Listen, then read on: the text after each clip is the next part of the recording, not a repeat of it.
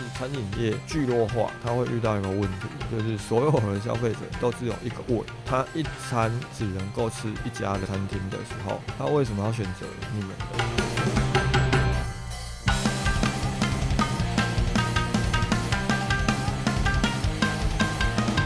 同时，我觉得整个服务体验最佳化。企业必须要特别在意的就是服务体验的价值，它最关键的其实是在于如何让消费者在没有感觉的情况之下，他还能够感知到他被服务。不管是第一次收听这个节目的新朋友，还是已经收听很长一段时间的老朋友，大家好，这是行销五十道的 Podcast 节目品牌研究室，我是小卢。前一段时间，有一位听众有留言给我，因为他是透过 First Story 留言的，然后没有登录，我不知道系统会不会通知他去看我的回复，所以我在这个地方先跟他说一声谢谢。就是他有提到他觉得内容不错，这边非常的感谢。但是我更感谢的是，他有去提到不需要刻意的把普通话说的太标准。老实讲，这个问题啊。我自己 也有发现，就是不知道为什么，从做 podcast 节目之后，很常看到有一些节目网友的意见，就是可能针对主持人发音不是很标准啊，造成我都会去比较讲究这方面。但实际上，我本身可能有一些发音确实就是会不标准，导致我可能如果很在意这些问题，在录音的时候就会显得很突兀。我自己在剪音档的时候，有时候都会觉得有点尬，但是已经都录了。我也没有办法去刻意剪掉那某几段，因为有些内容它确实是特别的重要。不过这位网友的留言让我呃稍微可以未来在录音的时候尽量可以放飞自我，就是不需要再去在意这么多问题。这跟我们今天要聊的主题其实也有一些关系。诚如大家在标题上面看到，我们今天要跟大家聊的就是服务体验。原先想要录制的内容，其实是从六福村的事件来聊一聊社群行销跟幽默感这之间的关联性。不过，我觉得那一个主题，如果我要讲的话，应该又要录很长时间，而且到最后会导致我这一周没有办法上架。所以改来跟大家谈一谈，我前一阵子有辅导商家执行过的一个案例，跟我前几天去参加一个成果发表会的一个心得。可能我在前面某几集有去聊到，我那段时间都在辅导一个高雄的在地商家，刚好在周日的时候，我去参加了高雄市经发局跟商研院一起共同策划的这个计划的成果发表会。那个计划是一个，那个计划是一个服务体验最佳化的计划，就主要是针对高雄的一些有需求的在地商家。那个成果发表会当中，我也看到其他商家他们执行的一些案例。有的是做送餐机器人，他们在发表的过程当中有一点颠覆我的想法哦，因为我过去可能提过，我个人对于送餐机器人这个东西是相当不以为然的。不过那一家餐厅它是在码头附近，然后他们的福地还蛮大的，所以送餐机器人的导入在正确的一个位置上面，其实对于他们的员工的工作效率啊，以及整体的成本，确实是有带来帮助的。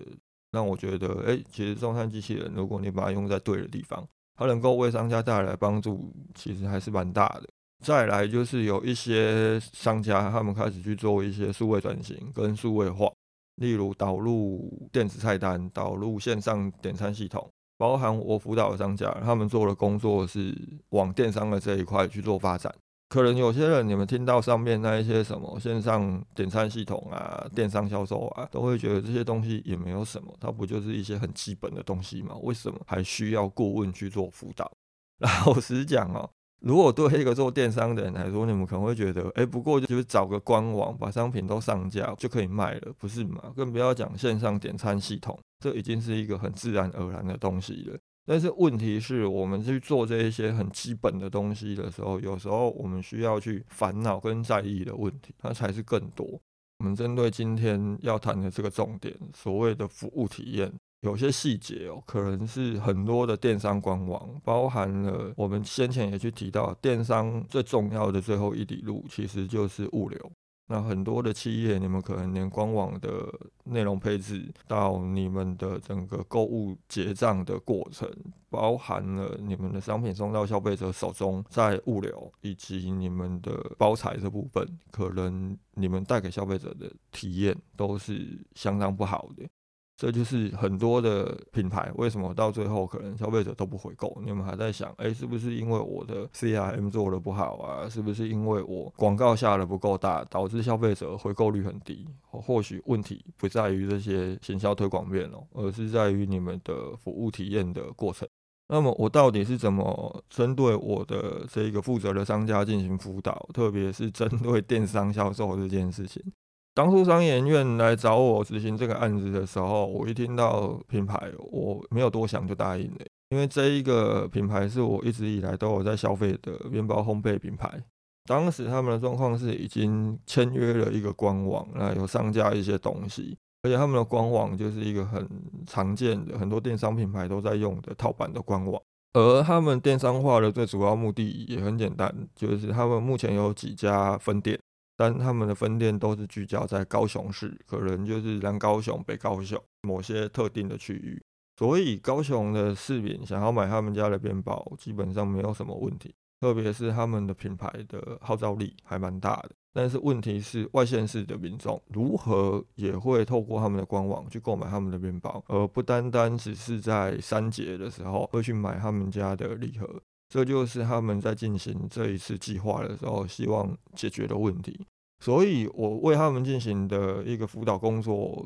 主要分成几个阶段哦，而且我们花了两个月的时间，每个礼拜三都会开一个半小时的会议啊。我们一开始就是先针对他们的官网的动线以及他们产品的规划去进行调整。就是我觉得整个电商服务体验过程很重要的一个前置工作，就是我们能不能让消费者一进入我们官网的时候，就很清楚的知道我们能提供给他的是什么，我们卖什么样的商品，以及他们如何很快的找到他们想要购买的商品。这就取决于你们 menu 工具列的沟通，以及你们的分类的规划。有些品牌的产品，你们可能相当多。就像我有遇过做壁纸的啊，有做瓷砖的啊，那他可能产品加起来就有几百种，甚至我遇过有卖手机壳的，卖一些手机配件的，因为手机型号很多，它每一种型号一定都要有。有之外，它还有各种不一样的花色、不一样的材质，导致它的商品种类有上千种。当你有上千种产品的时候，你如何让消费者很快的找到他需要的产品？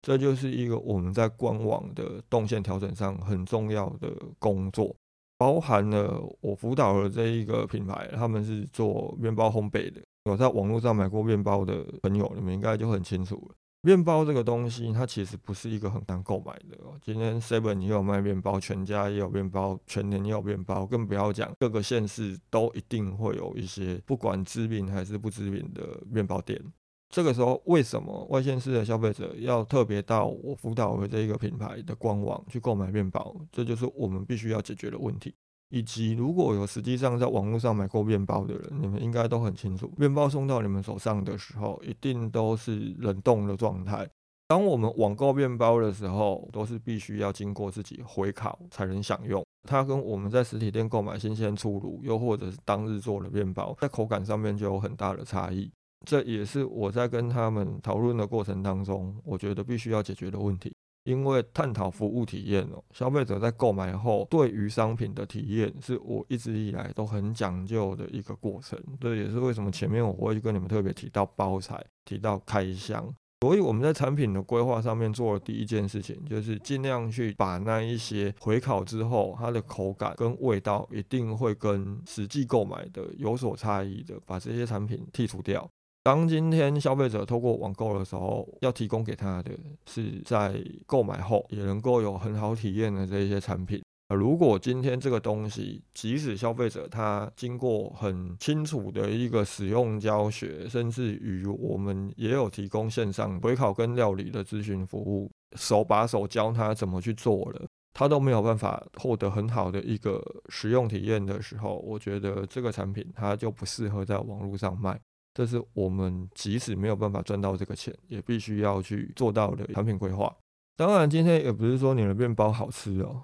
消费者就一定会在网络上跟你买。所以我们在解决外县市的消费者为什么要跟他们买面包的这个问题上，我就是去盘点他们的品牌到底有没有什么独特的价值。事实上，这一个面包店他们本身有获得过几次的奖项，他们有一些比较独特的面包是其他店没有的。所以，我们当然就是会把这一些冠军面包，把这一些品牌独有的产品规划成一个商品组。规划商品组也有一个很重要的理由，就是当消费者他可能必须要一口气买个五六款面包，甚至于更多面包，他才有办法达到那个免运门槛。又或者他在付这个运费的时候，心比较没有那么痛，他会更乐于下单的时候，商品组会是一个对他们来讲，在购物流程当中更顺畅的选择。你不要让消费者在你的产品当中要去挑半天，才能够挑到他觉得，呃，OK，我可以结账了这个数量。你如果能够好好的为他规划商品组，特别是这个商品组，我们有赋予他一个意义跟一个理由的时候，消费者在购买上就很顺畅。哎，我觉得这个还不错，我就勾选这个商品组。他想要再多买的时候，他可以再选择另外一个商品组。我们也有去规划，当消费者想多买的时候，他可能可以在相同的商品组里面进行单品的加价购，又或者从其他的品类当中进行加价购，尽量的减少消费者在你官网上面挑选商品的困难度，以及他在整个结账过程当中的流畅度。这也是电商相当重要的一个服务体验规划。或许这可能也是你们做电商做好几年都没有好好去思考过的问题。当初在跟我辅导的这一个商家进行讨论的时候，我原先是想要规划订阅制商品，因为吃它其实是一个相当高频的行为，特别是面包，很多的人可能每天都会吃面包，那有些家庭也会买一些面包馒头，并在冰箱里面，当做小孩啊，又或者是家人的早餐。我觉得做面包订阅制，它一定是一个可行的方向。只是我们要规划什么样的订阅商品，这件事情就必须要解决。订阅制当一上线之后，可能就没有办法回头了。包含如果我们一口气要跟消费者订订一季、半年，甚至于是一年的一个订阅合约的时候，消费者到底要购买哪一些产品来进行订阅的规划，就很重要。如果我们所规划的这些订阅商品内容不是消费者需要的或他们喜欢的，可能你的订阅方案一上线，它就会变成大家都不感兴趣。但是如果已经有人订订了，你想要再去更改合约也没办法，因为你必须跟这些已经购买过的消费者交代。而如果你们想要规划订阅制，却没有办法找到一个比较适合的方案组合的时候，或许先规划商品组，它会是一个相当合适的方向。这也是为什么我们后来会以商品组来进行规划，原因就是因为当今天这个商品组哦，它很受消费者青睐，而且有些消费者他其实都会定期回购了。那么我们就可以确定一件事情，这个商品组合它就是我们把它扩张成订阅商品相当合适的基础。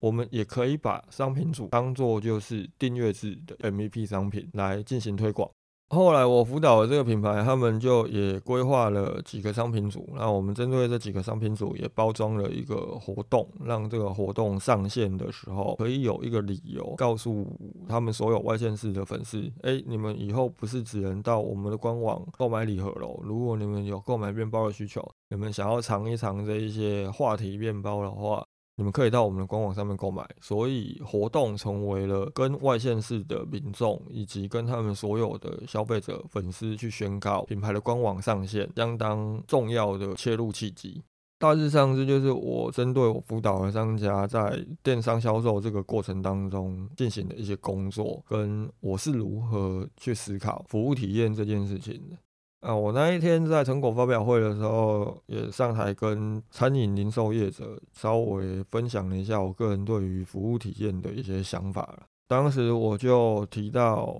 一聊到服务，多数的人可能都会觉得服务就是一种必须要投入成本的掉价行为，因为我们要把服务做得很好啊，我们要把服务做到极致啊，感觉就是我们要去满足消费者所有的要求。并不是这样哦，而且良好的服务哦，它不单单不会造成你们的品牌掉价，不会让大家觉得你们很廉价，甚至于它可能是你们提升品牌价值的一种方式。当天因为参加活动的很多的商家都是餐饮业者啊，餐饮业它有一个很独特的特性哦，当我们今天想要去获得更多的自来客的时候，我们一定就是会把我们的餐厅开在商圈当中，又或者开在百货当中。啊，百货一定都会把餐厅集中在相同的楼层，又或者是某些区块里面。这确实能够让我们更有效的触及潜在消费者。但是餐饮业聚落化，它会遇到一个问题，就是所有的消费者都只有一个胃，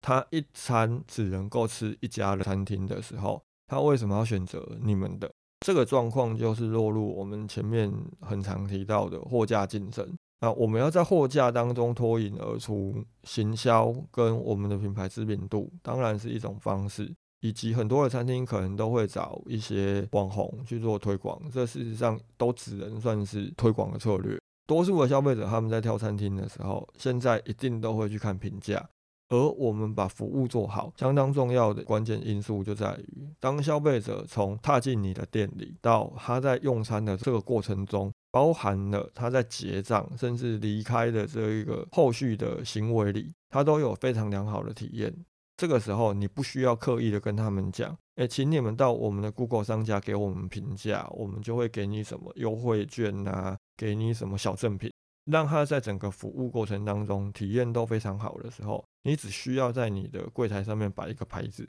欢迎为我们商家进行评价，有可能他们就会自己去行动了，因为他当时的整个情绪曲线是处在高点的，他对你们品牌的观感非常的好，他整个用餐的过程非常的愉快。他会自然而然的去进行这些动作，而且他们都会去留下一些相当好的评论，这些评论都会为你们未来带来新客，带来相当大的帮助，更包含了去帮助你们摆脱货架竞争的问题。两种操作概念也不是只有针对餐饮业者，当你们今天去上架电商平台的时候，你们也必须要把服务体验做好。特别是我先前遇到很多虾皮卖家哦，他们都有个共通问题，就是我的产品没有独特价值，那我应该要如何脱颖而出，甚至于我不需要去跟其他的竞品去进行竞价，我就能够把产品卖出去。当你今天产品没有任何的独特优势，又或者没有格外的一些独特性，你也不希望去从价格的角度跟其他卖同类型商品的卖家做竞逐的时候。那么你就好好的把你的服务做好，不管是你出货特别快，还是你包装特别好，甚至于就像我们前面在辅导商家这个过程当中，我提到了你去规划商品组，让消费者可以购买的更方便，这一些都是让你们可以在货架当中脱颖而出的方式。所以服务哦，不要都只是把它往廉价啊、掉价的方向下去想。你们应该想的是怎么好好的透过服务去表现出你们品牌的差异化，因为服务这个东西它本身不是实体的，它不是一个实实在在的东西，它是可以让你们导入一些品牌独有的风格，甚至于是品牌独有的价值，去跟消费者进行沟通。而提到服务体验哦，相信服务体验地图应该是一个相当核心的思考架构。嗯如果你们不知道什么叫服务体验地图，你们就可以到 Google 上面去进行搜寻，又或者你们直接像我先前也提到，你就要 Chat GPT，你输入你的产业别，请他帮你产出一张服务体验地图，它都会更加的聚焦啊。一般的服务体验地图分成纵轴跟横轴，它就是一个表格。纵轴的话，它主要就是从消费者触及你们品牌到完成消费的这整个过程。它就有点类似像 AISIS 这样的流程架构，我们大致上可以把它区分成探索啊、选择啊、购买、使用、支持跟忠诚。忠诚这部分，我其实在辅导上家的时候，我把它换成是推荐。而横轴它就可能会是消费者在这一些阶段当中会有的一些行为跟模式，就像是顾客的行为，顾客在这些阶段当中的感受。顾客在这些阶段当中存在什么需求，以及他们有哪些痛点？但是我觉得整个服务体验地图规划最重要的一个要点，又或者我们可以讲整个服务体验最佳化的一个甜蜜点，其实是你能不能够去找出各个阶段的关键时刻。什么叫关键时刻？关键时刻就是消费者有没有办法从 A 阶段进入到 B 阶段重要的那个 point。就例如他在探索阶段。我们能不能够让他找到解决方案？而他在选择阶段的时候，什么样的契机能够让他决定购买？